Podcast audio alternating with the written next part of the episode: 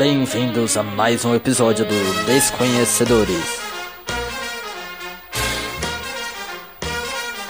Nosso podcast sobre literatura, filosofia e política. Aproveite!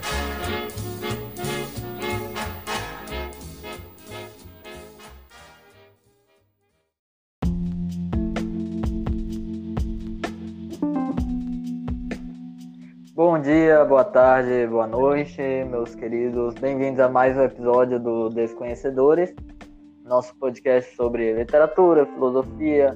Hoje teremos um pouquinho de direito também. E, bom, hoje a gente vai transitar entre dois pensamentos filosóficos, que é o utilitarismo e o liberalismo. Esses pensamentos são conflituosos em diversos pontos como no poder da decisão moral, que será o tema principal que a gente vai discutir aqui hoje. E como essas duas ideias influenciam nossas decisões e o que ela tem a dizer sobre nós mesmos. Né? E bom, para isso eu trouxe duas convidadas muito especiais, minhas primas inclusive, a Isabela e a Gabi. Podem se apresentar. Bom, eu sou a Isabela, sou uma estudante de Direito da Universidade Federal de Goiás. Estou é, no último ano, que foi interrompido né, por, essa, por esse momento que a gente está passando, por conta da pandemia, da Covid. Mas, no mais, eu sou uma pessoa que gosta muito de ler, apaixonada por livros e também pelo mundo jurídico. Às vezes eu dou umas pitadinhas dentro do mundo da filosofia, mas vamos lá. Oi, pessoal, é um prazer estar aqui com vocês hoje. Meu nome é Gabriela, sou prima do Davi e da Isabela e é um prazer estar aqui conversando com vocês hoje. Eu também sou aluna de Direito, também amo ler livros, então acho que foi uma combinação muito boa esses três primos aí que deram muito certo juntos. Gosto muito do Direito também, sou apaixonada, só que estou no começo do curso, mas mesmo assim eu não me imagino fazendo outra coisa. Queria agradecer a oportunidade também vocês podem ver que só eu não, assim, me interesso muito por direito aqui, né? Mas quem sabe, né, um dia. É, e antes da gente falar precisamente, né, sobre essas duas linhas de pensamento e como o direito, né, vê isso, o mundo jurídico, a gente vai falar um pouco sobre o que é fazer a coisa certa e como nossas emoções podem influenciar, desculpa, essa tomada de decisão. Então, vamos usar uma metáfora aqui. A gente vai. Hoje vai ser rodeado de metáforas essa conversa, porque para ilustrar as situações, né? E depois a gente conversa um pouco sobre nossos pensamentos pessoais mesmo. Então, vamos lá. Eu acho que essa daqui é famosa, essa metáfora. Provavelmente você já se esbarrou com ela em algum momento. É a seguinte: Uh, vamos dizer que você está em um trem descontrolado, você é o um motorista, e esse trem está se encaminhando a um grupo de cinco pessoas que estão trabalhando lá no trilho. E se você não mudar de direção, cinco, essas cinco pessoas vão morrer. Mas você tem a opção de fazer com que o trem siga a direção, não a direção contrária, mas virar né, o trem. E lá você matará apenas uma pessoa. Uh, qual a decisão certa a se tomar nesse caso? O que vocês acham? O que vocês fariam se vocês fossem as motoristas desse trem? Eu, eu, acho, eu acho que eu mataria a, aquela pessoa específica, né? Eu desviaria do grupo e mataria uma pessoa. Pesado falar isso, né? Matar é, é meio pesado. É. Você pode falar. Eu. Pode falar, Isabela. Então, eu acho que eu vou mais ou menos na mesma linha da Gabi. Só que a gente sabe que é muito difícil, que, é, que a gente gostaria de não matar ninguém. Mas tem que escolher.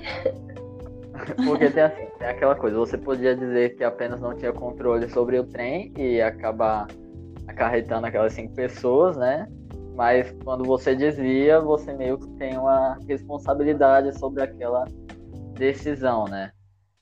Mas e se a gente colocar um toque de pessoalidade nessa, nessa história, né? Se aquela uma pessoa fosse uh, um filho, um amigo, um parente, ou seus pais, não sei. continuaria a mesma Seus primos. Seus primos. Espero que não, hein? Deus me livre. Vai lá, Gabi. O que você faria? Eu acho difícil quando a gente coloca alguém que a gente ama, né? Vou pensar na sua mãe, no seu pai, no seu irmão lá. Eu acho que se fosse pra. eu acho que assim, no momento, eu acho que eu não conseguiria matar um familiar meu. Assim, falando bem sinceramente. Eu acho que eu não teria coragem, sabe, de matar minha mãe ou de matar meu pai. Sendo bem sincera. Aham. É pra ser sincero mesmo. É. É, tem, tem aquela. É uma questão assim. Pensando de forma racional, né? Se a gente for continuar com aquele raciocínio de é, escolher uma só pessoa para morrer ao invés de um grupo, né? A gente. Só que aí, quando entra a família ou alguém que a gente ama, entra a questão emocional, né? E aí, agir de forma racional ali eu não conseguiria também. Então, provavelmente, não conseguiria ter a maturidade de falar: não, não vou matar meu pai, não. Vou, sei lá, vou matar meu pai em nome de cinco pessoas. Eu acho que eu mataria as outras pessoas. Eu acho que. Também sendo sincera. Eu acho que é meio complicado a gente é, tirar o lado emocional, né? Quando a gente vai tomar as decisões. Eu acho que é bem difícil, principalmente quando envolve algo pessoal, né? Como a perca da vida das, de um familiar ou de um amigo. E, vocês acham que a gente é capaz de, numa situação pessoal, agir de forma apenas racional? Eu acho que não. Eu também acho Assim, que não. Tem gente que às vezes, talvez por um, sei lá, um treinamento, né, algo assim, mas eu acho que é quase impossível separar as duas coisas, assim. O emocional do racional, muito difícil. Pouquíssimas pessoas conseguiriam. Eu não. Eu acho que envolve muito juízo de valor também, né? Porque tem gente que tem diferentes valores, cresceu de diferentes formas. Eu tinha um professor no ensino médio que ele falava que era. E aí ele dava um exemplo de uma pesquisa. Tipo, se você for fazer uma pesquisa, você vai escolher um tema, ou uma tese. E ao escolher uma tese, você já está levando para um lado pessoal, que é um, assunto que você gosta, que você tem mais familiaridade. Então eu acho que é muito difícil a gente agir só de forma racional. Eu acho que de todo jeito tem algo, algum juízo de valor ou algo pessoal que está escondido. Uhum. E, bom, algo que vai nos auxiliar, né, é, já entrando no tema ah, das linhas filosóficas, né, do utilitarismo e do liberalismo, é entender ah, um pouquinho dessas ideias. Ah, a vocês ouvintes, né, se mesmo assim vocês optaram por matar aquela única pessoa, sendo seu familiar, nessas duas opções que a gente deu, né, você certamente é um utilitarista. Mas o que é ser utilitarista? O que é o utilitarismo em si? Bom, ah, o utilitarismo é um pensamento filosófico que segue, é, assim, em termos filosóficos seria o raciocínio moral consequencial. Mas dizendo isso, a gente pode falar que é o bem maior. Se importa um bem maior, ou seja, com quantas pessoas vão ser ah, vão se sair melhor na situação, sabe? Então, por exemplo, nesse caso, como cinco pessoas iam sobreviver e apenas vão morrer, o correto, segundo essa linha de raciocínio, seria ah, matar aquela uma única pessoa. E, bom, esse pensamento surge com Jeremy Bentham, que nasceu em 1740. Tem toda a história dele, se você depois. Eu não vou me aprofundar muito nisso. Mas, como eu disse, a ideia principal é, é levar qualidade nas coisas, né? É maximizar o bem-estar geral ou a coletiva. Resumindo, maximizar a utilidade, né? E vocês querem falar alguma coisa sobre esse assunto do utilitarismo podemos ir para o próximo? É, você já falou praticamente tudo, né? É isso. É, o, quando a gente escolhe uma pessoa é, em detrimento das outras cinco, a gente estaria meio que sendo utilitarista no sentido de dizer que a gente está querendo maximizar o, a felicidade ou o bem-estar, né? E, e aí é, tem alguns questionamentos que dá para dá a gente fazer. E, bom, levando esse pensamento para uma situação real, ainda sobre o utilitarismo, uh, vamos uh, falar um pouco do que acontece no nosso mundo que a gente pode aplicar. Recentemente, o governo da República Tcheca propôs o aumento do imposto na compra do cigarro. A, a empresa Philip Morris, é, empresa de tabaco e cigarros, né, é, encomendou uma análise de custo-benefício. Então eles levantaram os custos. O único custo seria o aumento de gastos na área da saúde, né, por parte do governo. Porém, os benefícios levantados foram um grande imposto que o governo ganhava com a venda de cigarros, a economia em gastos de saúde, mesmo com mortes precoces, né? economia com economia com aposentadorias que seriam pagas por menos tempo pelas pessoas morrerem mais cedo e a economia com a moradia dos idosos e a análise ainda mostrou que havia um lucro líquido de 747 milhões de dólares por ano e que se economizaria cerca de 1.200 dólares por fumante. Essa é uma análise de custo-benefício, né? Então pegou o que uh, seria benéfico para o governo e o que, que seria ruim, né? E, bom, foi muito criticado isso, essa ideia da, da Philip Morris, né, empresa de cigarro, porque tá dando valor à vida, né? Porque parece que a vida tem um valor aqui, porque seriam economizados com mortes, é, na saúde pública, né? Aposentadorias, enfim. E vocês acham que a vida tem valor? A gente pode dar valor à vida? As empresas podem fazer isso? Eu acho que. Eu tenho certeza que não. Eu acho que, uma, assim, não tem como você falar que a minha vida é mais importante que a vida do Davi. Eu acho que isso seria atribuir um valor à vida. E eu acho que quando a gente olha essa situação dessa empresa, pelo viés do utilitarismo, é muito importante a gente analisar é, as referências. Então, o utilitarismo, ele quer maximizar o bem geral, certo? É, mas nesse caso seria o bem geral de quem? Bem geral das empresas de cigarro, é, ou bem geral financeiro do Estado, ou bem geral da população. Então, eu acho que faltou por parte da empresa olhar realmente qual seria esse bem geral, se é o bem geral para a sociedade ou para um ramo específico. Eu acho que isso é uma questão muito importante da gente olhar no utilitarismo, sabe? Que a gente tem que olhar as referências quem que a gente está maximizando a felicidade, né? Porque o Mil fala bastante dessa questão. Se a gente está maximizando a felicidade da população ou da empresa de cigarro. Acho muito importante a gente analisar essa questão também. É, é verdade.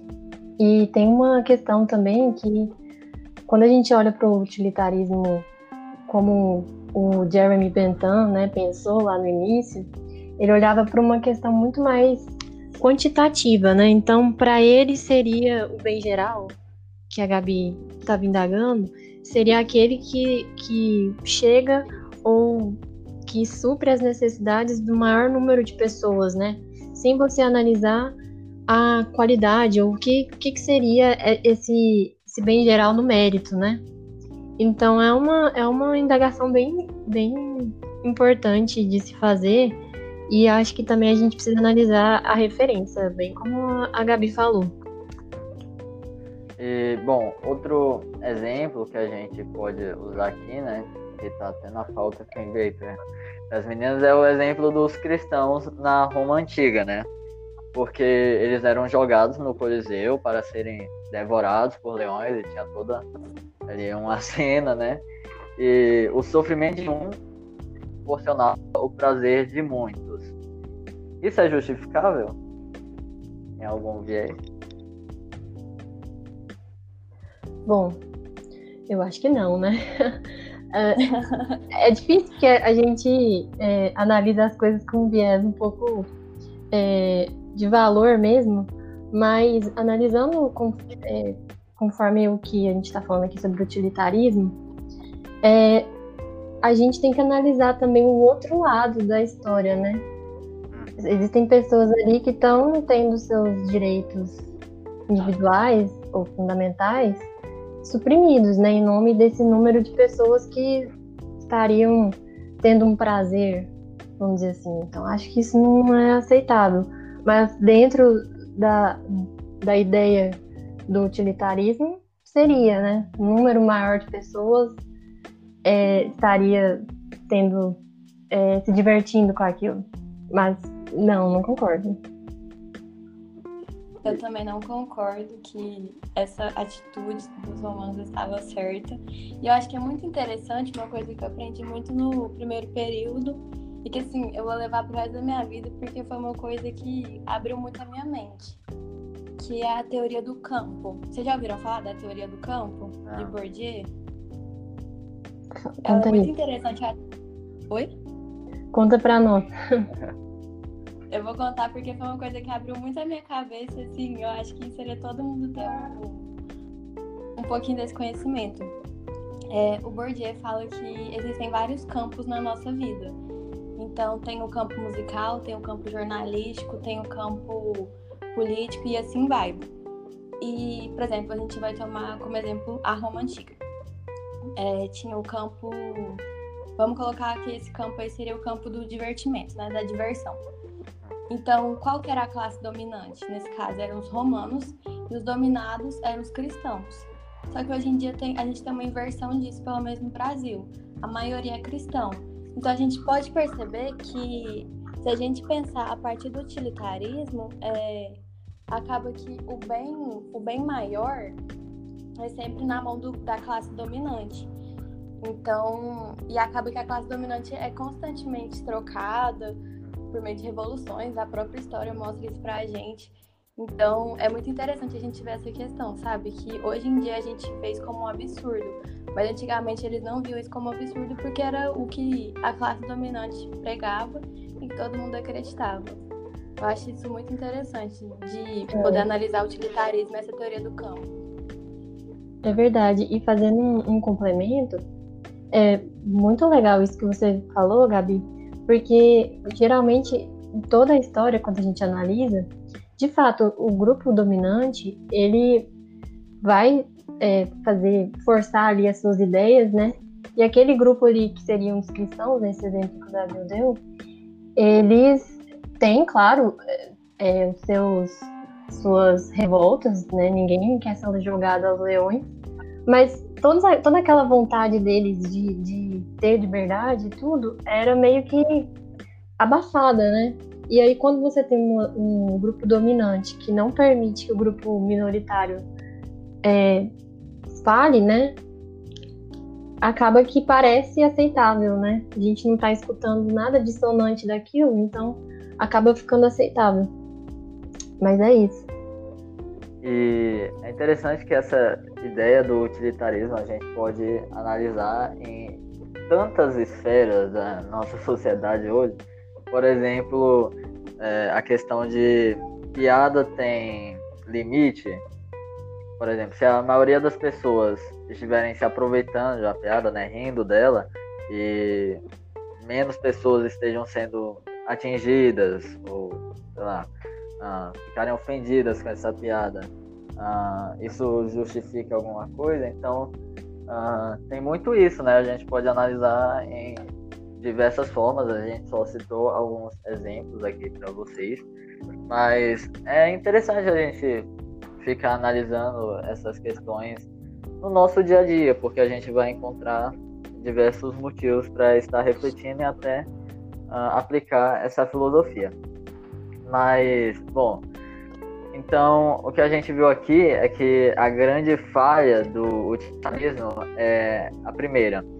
Ela falha em, res, em respeitar os direitos do indivíduo e da minoria, né? E a segunda objeção é a impossibilidade de agregar valor monetário às coisas em especial a vida, né? E, bom, agora para rebater né, o utilitarismo, o outro lado da moeda, a gente vai falar um pouco sobre o liberalismo, né? Que ficou famoso ali na Revolução Francesa, Iluminismo, surgiu ali com John Locke, né? E o que a gente pode falar é, do liberalismo. Vocês querem falar ou eu posso explicar? Uai, pode mandar bala. Qualquer coisa a gente comenta. É que eu faço altos monólogos aqui. Mas, é... Então, deixa eu dar minha contribuição, então. É, né, quando foi proposto o tema, eu tentei dar uma estudada. E, e interessante porque dentro desse estudo eu vi que existem é, umas diferenças entre algumas diferenças entre liberalismo e libertarianismo, né?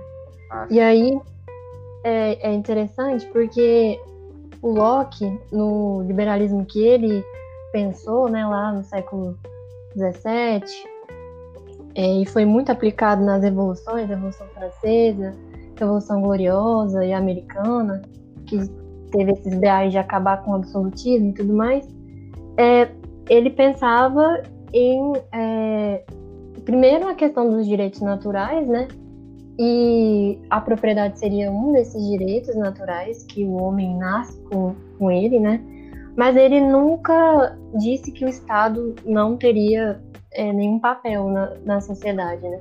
E aí entra o outro lado, que é o lado do libertarianismo, que traz essa coisa do Estado zero quase, né? O, o, a propriedade ela é absoluta e nenhum agente pode questioná-la. E só fazendo esse comentário porque eu achei muito interessante. Às vezes a gente dá uma confundida, né? Misturas aí. Uhum. Só, só, um adendo sobre o, o utilitarismo. É, e quem que estiver ouvindo, né, quiser pesquisar, essa primeira ideia do Benta não é a única, né? Tem um filósofo que depois ficou bem é, famoso por discutir essa ideia, e se chama é, J.S. Mill. Eu não sei o nome em si dele, mas essa é a sigla aí. E ele é fala... É isso. E ele vai falar um pouquinho da, disso se existem é, prazeres mais elevados que outros. Então, é interessante, é bastante interessante. Por exemplo, estou dando um exemplo dessa ideia dele. Uh, assistir Os Simpsons é tão. Uh, é um prazer tão elevado quanto ler Shakespeare, por exemplo. Então, eu acho que essa é uma discussão bem legal. Então, se vocês tiverem uh, curiosidade para precisar, façam, né? Enfim. Uh, vamos falar sobre o liberalismo. Bom, é, essa é a ideia né, que surge com John Locke e os, liber, os liberalismo né, defende que essas, essas três. Esqueci, esqueci o nome agora. São os três direitos naturais do homem, como a Isabela falou aqui agora, que é a propriedade, a vida e a liberdade, né, se eu não me engano. Então, vai discorrer sobre isso, né? Que nós somos donos de nós mesmos, nós temos uh, poder sobre nós mesmos, sobre nossas decisões, como tirar a nossa própria vida, por exemplo. E, bom, John Locke, em sua filosofia, acreditava, como libertário, que todos os seres humanos têm esses três direitos fundamentais.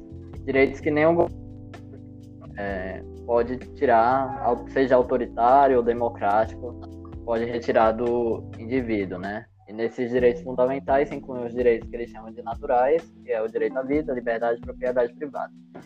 Ah, bom, para Locke, ainda os direitos naturais pertencem totalmente a nós mesmos. Então aí entra essa questão. Mas sim a Deus.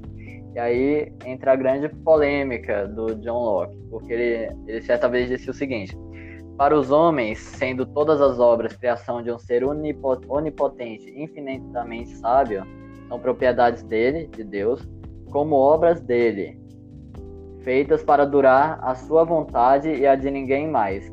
Então, Milton Locke achava que nós não tínhamos o direito sobre nós mesmos na questão da vida. Uh, vocês acham que nós temos o direito de tirar nossa própria vida? Ou o Estado pode intervir nisso em algum aspecto? Não, ele tocou na ferida. é, polêmica. Polêmico. Polêmico. Bom, eu acho que é, quando a gente se depara com esse dilema, é muito difícil que a gente deixe de lado assim os nossos nossos valores, né? Então, os valores cristãos, os valores morais e tudo mais. Então, é, vai ter que dar uma misturada aqui com isso. E a vida, é, trazendo agora para o direito, né? Já que já que essa é a minha área, é, o Estado, por exemplo, é, por meio do direito penal, ele não pune as pessoas que se suicidam. O suicídio não é crime, até porque a pessoa, né, vai morrer, então não tem como aplicar o direito sobre ela. Mas até mesmo a tentativa, ela não é punida. O que se pune no direito penal é o instigamento, o induzimento e o auxílio ao suicídio. Essa pessoa vai ser punida. Só que nós, como é, não tem como eu dar opinião sem, sem trazer valores cristãos, né? Então, eu acho que a vida, ela não pode ser tirada por ninguém, nem por nós mesmos. Mas isso é uma concepção é, minha, né? Como cristã, como dentro dos meus valores morais, eu acredito dessa forma. Mas eu acho que o Estado é, age corretamente quando ele também não, não pune. Até porque é, tem um princípio dentro do direito penal que é o princípio da alteridade. Então, a gente não pune atos é, autolesivos. A é, autolesão não é, não é punida. Então, agora, aí entra uma outra questão mais complexa ainda, que seria aquele suicídio assistido, né? Não sei se a gente entra nisso agora. Vou deixar a Gabi falar. Eu concordo com a Isabela que é muito difícil você dar um posicionamento sobre esse assunto sem entrar nos seus juízos de valores, né? É, eu também sou cristã, então, a partir dos meus juízos de valores, da forma que eu fui criada e no que eu acredito, eu acho que é, não concordo muito com essa, eu concordo com a Isabela nesse sentido, mas eu acho que não cabe ao Estado tirar a vida de alguém. É, concordo com esses pontos que a Isabela falou, falou muito melhor que eu. Direito penal ainda não entrei. Você vai descobrir. Foi embora, um dia vai, um dia vai dar certo se o Covid for embora. Deus quiser. Mas... Amém, vai dar certo. Mas eu concordo com a Isabela. Eu acho que não cabe ao Estado decidir sobre a vida. Porque eu acho que, nesse sentido, quando você parte do pressuposto que é uma vida, é uma pessoa, é impossível você ser totalmente racional. E se a gente não é totalmente racional, qual juízo de valor a gente vai tomar como certo? Se existem vários na sociedade, sabe? A sociedade é muito plural. Então, qual juízo de valor a gente vai tomar como certo para decidir sobre uma vida? E eu acho que se a gente desse essa abertura para o Estado tirar uma vida, eu acho que a gente excluiria vários juízos de valores, várias religiões, vários posicionamentos. Então, eu não concordo nesse sentido de do Estado poder tirar uma vida. E, bom, só explicando, né, porque o liberalismo conflitua com o utilitarismo, né? É que o liberalismo, ah, ele defende os direitos do indivíduo, né, o pessoal dele. Então, é, por exemplo, se a gente fosse aplicar ele lá no caso do Coliseu, com os cristãos, ah, os romanos não teriam direito de mandar os cristãos ao, colisão, ao Coliseu para morrer, né? Porque eles têm um direito individual de vida e ninguém pode tirar isso deles.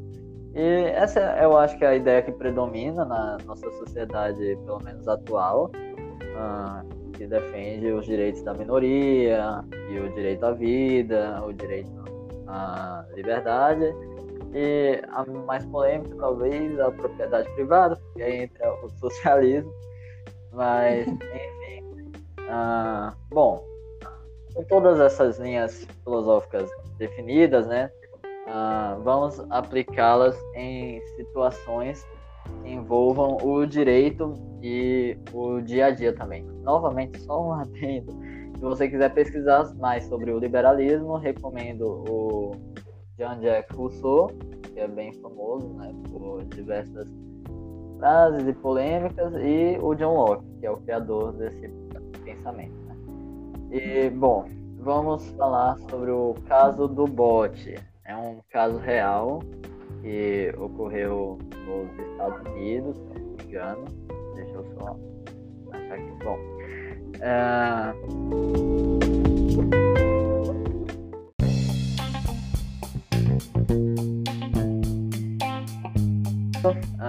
a, o utilitarismo tem como slogan, né? Bem maior para o maior número. E bom, vamos agora falar sobre o caso da coroa contra Dudley e Stephen. O que é isso?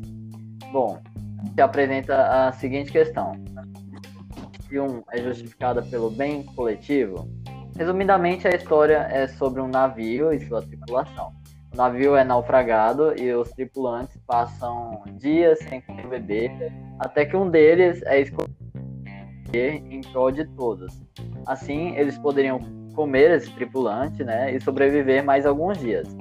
Bom, eles sobreviveram mais alguns dias e foram resgatados. E depois disso eles foram levados ao tribunal para julgamento. O homicídio é justificado? Ah, e esse caso vai nos levar a outras três, três perguntas, mas eu quero me atentar a essa. É justificável o homicídio nesse caso?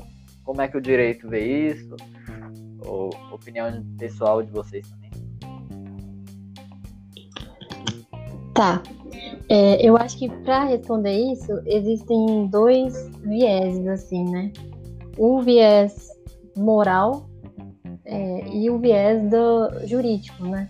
Então, se eu fosse juíza e tivesse que aplicar o direito, seria uma história. Se eu fosse pela, pela pelo dilema moral, aí talvez o resultado seja outro. Mas é, eu acho que a gente tem que levar em conta, é importante que a gente leve em conta que a situação ela não é normal, né?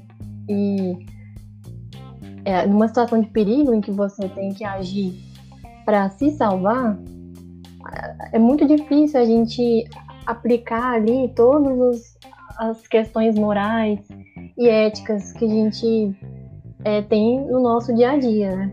Então, é, eu, eu acho que, do ponto de vista moral, eu, Isabela, não condenaria de jeito nenhum uma pessoa que faz isso. É um caso totalmente extremo e anormal. Então, é, eu acho que é justificável. Embora matar uma pessoa um, um, dentro de uma filosofia cristã e tudo mais, não seja certo, né? Agora, do ponto de vista jurídico, o que acontece é que provavelmente essas pessoas iriam, a, é, iriam ser processadas penalmente, mas no fim seriam, é, seriam não seriam presas nem condenadas, porque aí existe um caso específico, assim, bem é, quando a gente está falando disso no direito penal, a gente está aprendendo, isso é bem clássico. É, é um excludente de ilicitude, porque eles estariam agindo conforme um estado de necessidade. Não é que eles gostariam de matar a pessoa, né, para sobreviver. Não é totalmente voluntário. Ele existe um, um toque de necessidade ali que justificaria e não faria aquilo ser um crime. Então, do ponto de vista penal, não estaríamos diante de um crime. Mas do ponto de vista moral, aí a coisa complica. Ainda mais porque tirar a vida de uma pessoa, é, na maioria das filosofias, nunca é justificável, né? Você, Gabi. Eu acho que a gente pode fazer uma comparação interessante desse caso do bode com o atual momento é, às vezes a pessoa, o ouvinte pode perguntar, né? Ah, isso parece muito irreal, não vai acontecer nos dias de hoje. Mas na Itália é, o pessoal da saúde tinha que escolher quem que ia ter respirar, quem que ia usar respirador. Então acho que a gente pode fazer uma comparação muito interessante, sabe? É, que estado de necessidade, igual a Isabela foi, estado de calamidade, estado de emergência, realmente não tem como a gente ter os mesmos é, os mesmos juízos de valor que em uma situação normal. Então eu concordo com, com a parte penal que ela falou. Eu acho que é interessante a gente pensar no atual momento também. Por exemplo, é, tem um senhor de 70 anos que ele está em uma sala isolado por conta do Covid. Mas nessa sala caberiam cinco jovens de 20 anos, sabe? Então eu acho que seria no mesmo sentido, sabe? O que que, o que, que seria mais, menos punível? É, deixar esses cinco jovens lá em qualquer lugar do hospital, mandar ir para casa, ou então tirar esse senhor da sala, sabe? Eu acho que a gente pode pensar no mesmo, da mesma forma que esse caso do bot. Eu acho que é muito parecido, sabe? É interessante a gente ver que as histórias se, se repetem, sabe, ao longo do tempo. Eu acho isso muito interessante. Bom, é, aplicando as duas filosofias que a gente viu aqui, né? Segundo o utilitarismo, estava tudo certo, né? Eles, o bem maior para aquelas as outras quatro pessoas, né, que estavam lá. Segundo o liberalismo, não, porque aquele jovem tinha o seu direito de viver. Mas aí a gente pode uh, questionar o liberalismo, né? Por exemplo, e se o jovem tivesse uh, sido sorteado? Se tivessem sorteado e não escolhido, né? E, e por azar foi ele que saiu lá no sorteio, ele morreu. Continuaria sendo errado, segundo o liberalismo? Ou ainda, uh, se ele mesmo se oferecesse para morrer, seria justificável? Então, são outras duas questões para a gente pensar, né?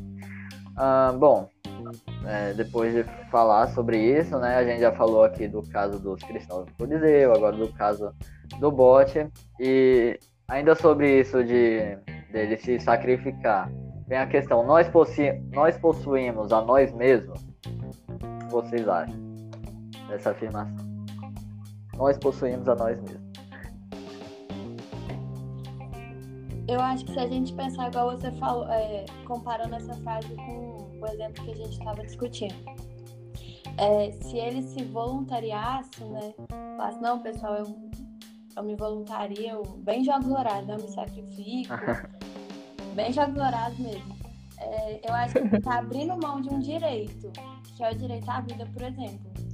Então, eu acho que nesse caso é, ele tem, ele se possui nesse caso, né? Ele é, é real com essa frase. Não sei, tô pensando aqui, o que, é que vocês acham? É difícil, né? É complexo. Então, é, inclusive, fazendo um, um, adendo a esse caso que o Davi na narrou agora, é, quando a gente entra no curso de Direito, não sei se você já, já recebeu essa dica, Gabi tem um livro que chama O Caso dos Exploradores de Caverna. E é muito parecido com esse caso.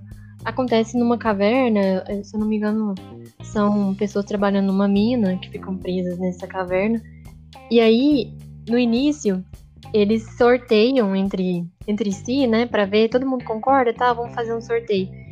E aí, é, essa pessoa, uma das pessoas, ela desiste e mesmo assim eles continuam o sorteio. E aí a pessoa sorteada, essa pessoa desistiu. E aí fica um pouco.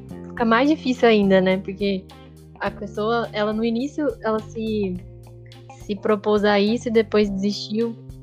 Fica a dica aí para os ouvintes, se quiserem se aprofundar, é bem legal. Não é só jurídico, pode ser por curiosidade também.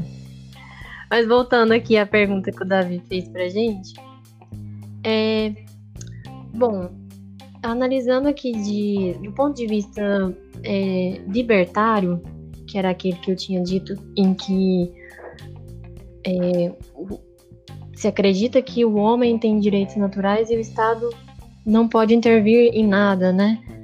Eles provavelmente diriam que sim, né? A pessoa é a única proprietária de si mesma.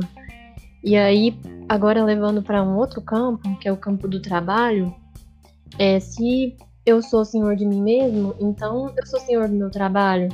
E aí o Estado não poderia intervir aí, não poderia me obrigar a dar uma parcela do meu do meu trabalho, né, como forma de tributo e tudo mais.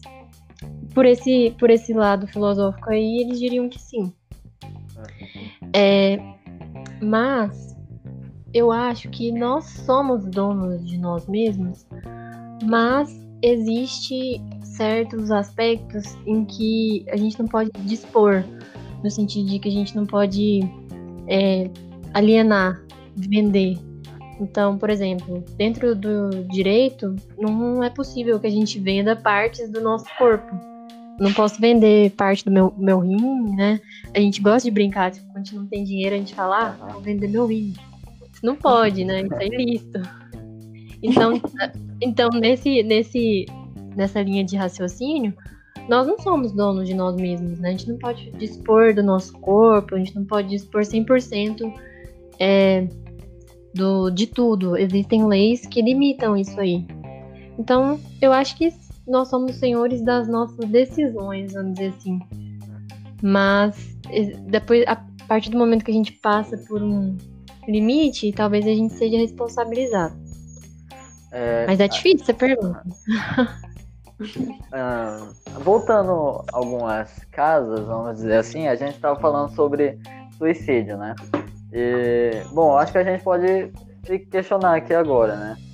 Se nós possuímos a nós mesmos uh, e eu quiser me suicidar, por exemplo, aí aparece um policial ele tem uh, o direito de intervir no meu suicídio ali, ele representando o Estado, né? Ou, por exemplo, não sei se entra muito nessa questão, mas a prostituição. Eu estaria ali vendendo, figurativamente, meu corpo em troca de dinheiro. O Estado pode intervir nisso, né? Tem a questão da criminalização da prostituição, vocês acham? Nesses casos, nós possuímos a mesmos? Continuamos assim? Eu acho que nesse primeiro caso que você falou que, por exemplo, se a pessoa estivesse é, a ponto de suicidar, de suicidar, e um policial é, perceber a movimentação e tentasse intervir. Se ele não, é, se a gente parte do pressuposto que nós possuímos a nós mesmos e o policial não fizer nada, eu acho que é negligência eu não sei o processo administrativo certo, mas acho que provavelmente teria um processo administrativo, ele seria afastado porque isso seria negligência do trabalho dele, que é realmente proteger a vida.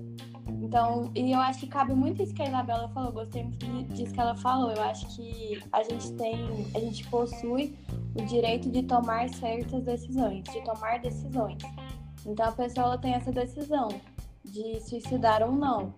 Mas no caminho desse processo, assim, durante o momento, eu acho que cabe alguém intervir, porque eu acho que seria, inclusive, negligência do policial não intervir nesse caso específico.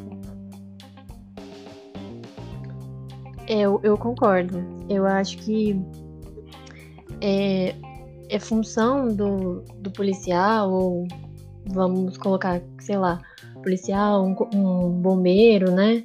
Essas pessoas, elas assumem obrigações quando elas é, tomam posse nesses cargos, né? Então, provavelmente, com certeza, se um policial ficasse omisso, só assistindo, provavelmente ele seria é, sofreria alguma consequência em algum grau.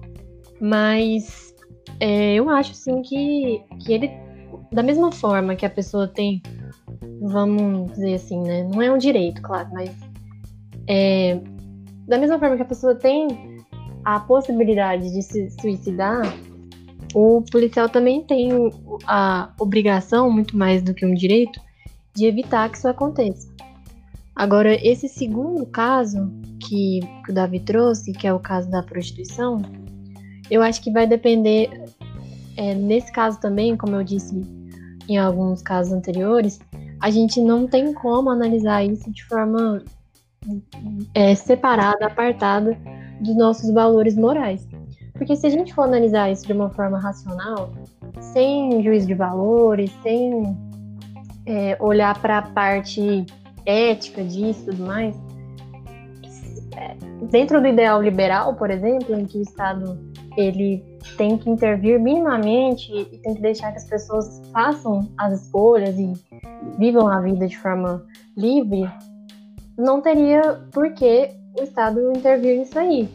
Talvez nem mesmo para regular. As pessoas elas fariam o que, né? É, até se eu não estiver interferindo no direito de outras pessoas, se eu não estiver prejudicando ninguém, né? Esse seria o meu ponto de vista des descolado de qualquer valor moral. Então, é, eu concordo com vocês também né, nessa, questão né, do, do moral. E, bom, sobre a prostituição, alguma, algum adendo ou podemos ir para o próximo ponto? O que vocês acham?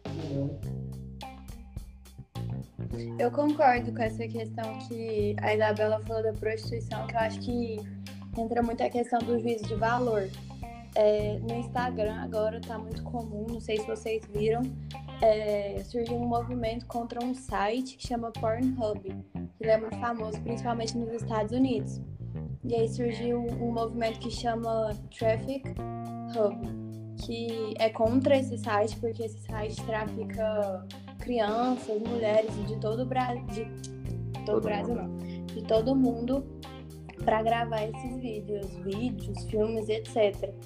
Então, por exemplo, se a gente olhar por essa questão de nós possuirmos a nós mesmos é, numa, na infância, por exemplo, é, vamos supor que uma criança ela cresce porque acontece isso. É, inclusive, durante esse movimento, eles exibem diversos vídeos nesse sentido de crianças que elas crescem escutando que a prostituição é algo bom, que se você se prostituir, você está honrando a sua família, porque já que a sua família te trouxe para o mundo, você tem que honrar ela e dar dinheiro para ela de qualquer jeito.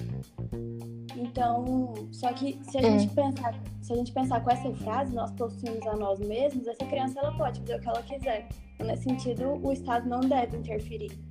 Mas eu acho que, igual a Isabela falou anteriormente, eu acho que tem situações que não tem como, sabe?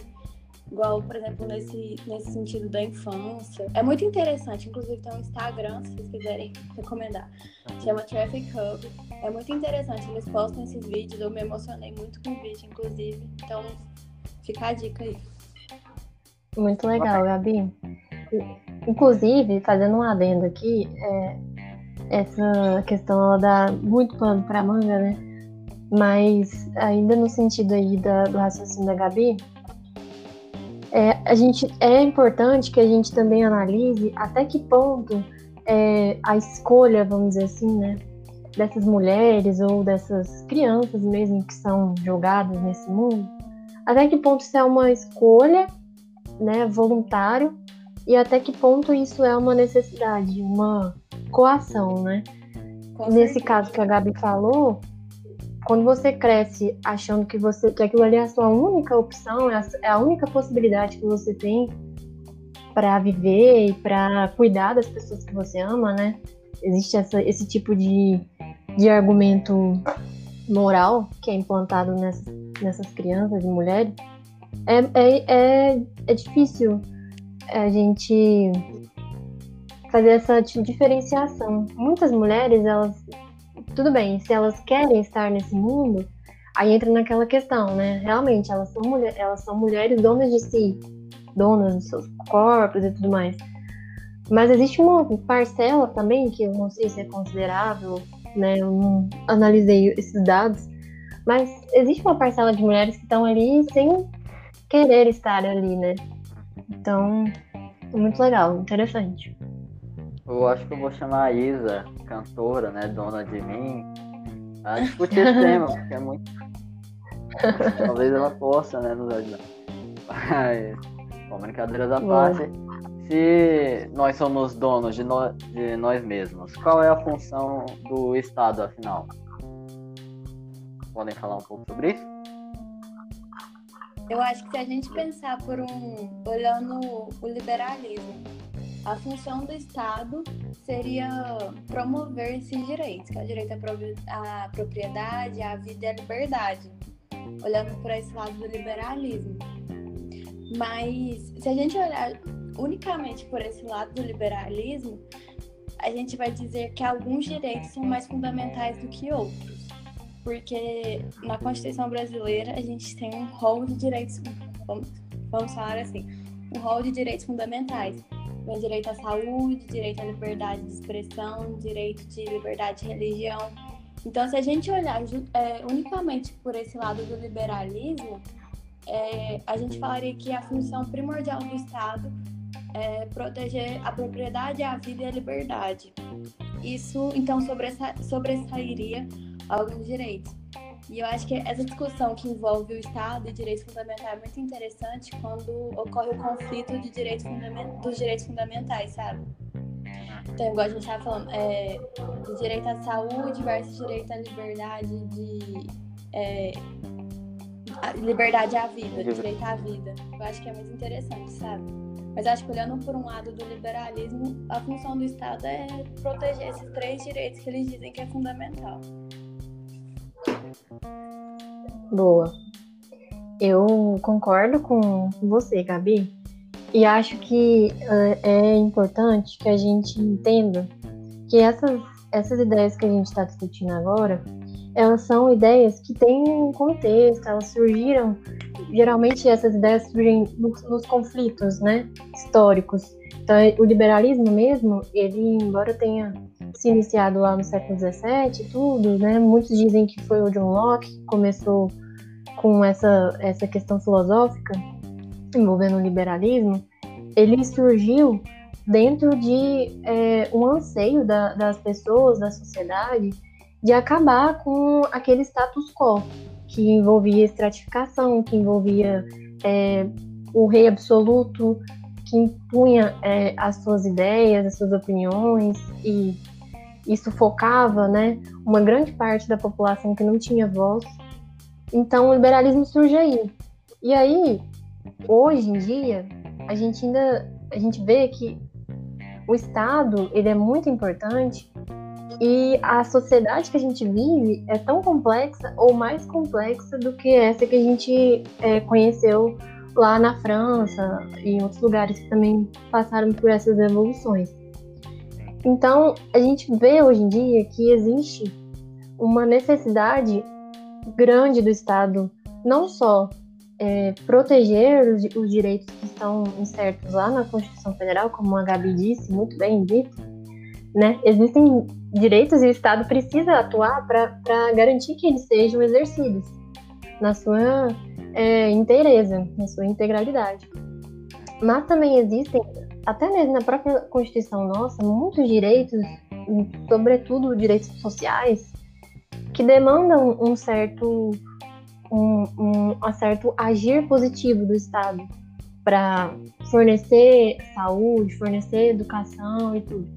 Então, nesse aspecto, eu acho que o papel do Estado é permitir que todas as pessoas tenham o mínimo, né, para viver bem. A nossa Constituição, um dos fundamentos da República Federativa do Brasil, a dignidade da pessoa humana.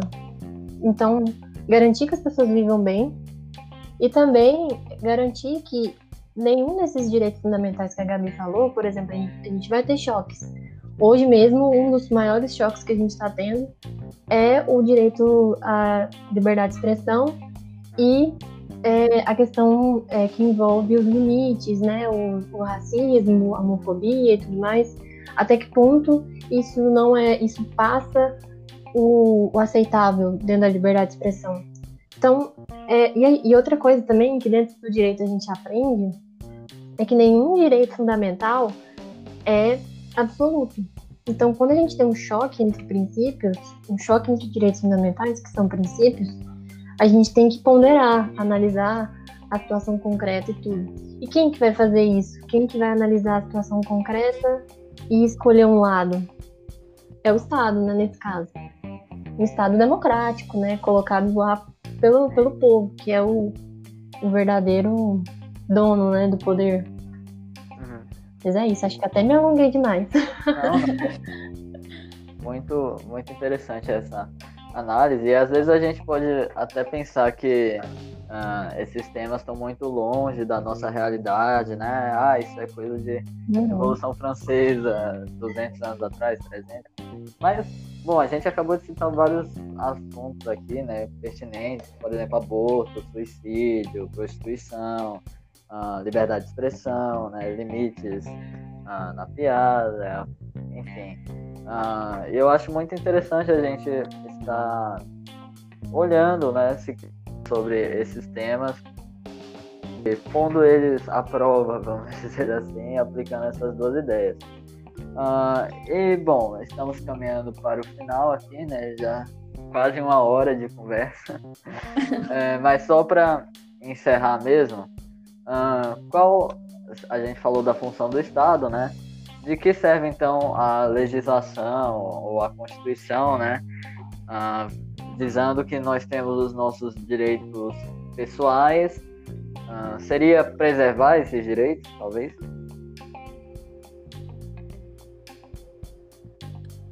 É, eu acho que na própria origem, agora falando de Constituição, né?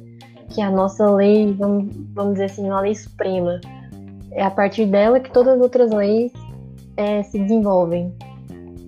A, da, quando a gente estuda lá em Constitucional, na própria ideia da origem, do porquê que surge a Constituição, a gente vê que é, o, a função primordial era limitar os poderes do, de quem possui o poder, né? De quem está no poder, aliás. Não, não de quem possui, mas de quem está. E aí que eu gosto de falar do exemplo do absolutismo. Porque naquela época você tinha um rei é, déspota, totalitário e tudo. Então, a ideia de surgir uma Constituição está totalmente relacionada com a Revolução Francesa, é exatamente limitar os poderes do, do rei, que hoje em dia não é o rei, mas vamos trazer para cá o presidente, o primeiro-ministro, enfim, aquele que que está ali no alto escalão, né, que representa o Estado, e também fazer valer, né, proteger, concretizar os direitos e garantias individuais. É, então, eu acho que essa é a função da Constituição e, e também da lei, que surge a partir da Constituição. Isso que a Isabela falou é muito interessante do, do surgimento da Constituição. É uma coisa que no curso de Direito, nos primeiros períodos, a gente aprende bastante. No primeiro período eu tive uma matéria só sobre Constituição, eu admito que eu fiquei muito apaixonada por essa matéria. Era uma das que eu mais gostava. Apesar de ser muito difícil, porque o professor misturava alemão com francês, mas acabou que deu tudo certo. Mas uma coisa que ele falava muito era a questão da Constituição no sentido material e a Constituição no sentido formal. Que a Isabela falou da Constituição formal, que é aquela questão da Constituição ser a lei superior que rege, rege as demais leis. Então, existe uma hierarquia entre as leis e nenhuma lei que está abaixo da Constituição pode se contra, é, contrapor em relação a ela. É, inclusive, tem até a figura da pirâmide, eu acho que todo estudante de direito. É mais, é mais lá na UFO, viu? Tem um professor lá que é ama o Kelsen. Kelsen. Kelsen, né? Aham, uhum, Kelsen. ele, faz, ele fez você comprar o livro, né? Teoria pura do direito, sei o quê. Nossa, credo. Mas todo mundo conhece mesmo. É, é porque é esse, só dando uma contextualizada. O Kelsen ele falava dessa pirâmide que a Constituição era no topo, ou seja, a Constituição era a lei suprema que regia as demais, a lei superior, e as demais tinham que ficar, estar de acordo. E ele falava que lei era aquilo que estava que era positivado, ou seja, que estava escrito. E aí muita gente usa o Kelsen para justificar fascismo, nazismo, mas eu acho que isso é assunto para outro podcast. Inclusive, a dica, Davi, chamar a gente de novo. Vai qualquer dia desse aí. Mas essa é a, é a parte da Constituição formal. E essa questão que a gente estava falando dos direitos fundamentais entra na parte da Constituição no sentido material, que é aquela questão do conteúdo, né? Da separação dos poderes, que a Isabela falou, mas também dos direitos fundamentais, que é o direito à liberdade de expressão, direito de religião, é, liberdade religiosa, direito à vida e assim vai. Eu acho muito interessante também, algo que a gente conversa bastante no primeiro período, é sobre os três constitucionalismos, né? Que é um democrático, social e liberal. Também entra nessa questão do utilitarismo e liberalismo e da parte histórica. É muito interessante que a Constituição é uma construção histórica. O Isabel estava falando. Então, não tem como a gente falar, ah, numa Constituição tem que constar isso porque eu acho que é, o conteúdo, que é a parte material, está sempre em construção e realmente tem que suprir as necessidades da sociedade que se alteram de acordo com espaço e tempo. Perfeito. Ah, bom, então acho que é isso, né? Tivemos uma longa conversa aqui hoje. Ah, dando uma revisada geral ah, no que a gente falou. Bom, a gente explicou o que é o utilitarismo, depois uh, o que é o liberalismo, e a gente aplicou essas duas ideias em casos reais, alguns fictícios, uh, como o caso do bode, dos cristãos no Coliseu. Discutimos a questão de se nós possuímos a nós mesmos e qual a função do Estado, se todos nós temos nossos direitos pessoais, e qual a função da legislação além de temas meio polêmicos como aborto, aborto nem tanto, a gente falou tanto, mas suicídio, prostituição, enfim. Bom, muito obrigado pela presença de vocês, por tirar esse tempinho para estar falando, uh, conversando aqui sobre isso, né? Espero que vocês tenham gostado. Uh, qualquer dia desse a gente volta, né? Bom, querem falar alguma coisa, menina? Obrigada. Não, eu, eu quero agradecer, obrigada pela, pela, pela, pelo convite, foi muito legal o nosso papo. E acho que eu e a Gabi, vou falar pela Gabi também, a gente está aberta né, a novos convites, futuros convites. É muito legal essas discussões. Vou pensar em alguma Queria coisa. agradecer também. Queria agradecer também a oportunidade que a Isabela falou, me senti muito honrada. Estou muito feliz com esse projeto. Eu acho que assim, Fiquei muito encantada quando eu descobri e mais ainda quando eu fui convidada para participar. É muito bom reler o que eu aprendi semestre passado e poder discutir com vocês aqui. Foi muito bom. Muito obrigada. Eu que agradeço. Então, bom, acho que é isso, né? E até a próxima, pessoal.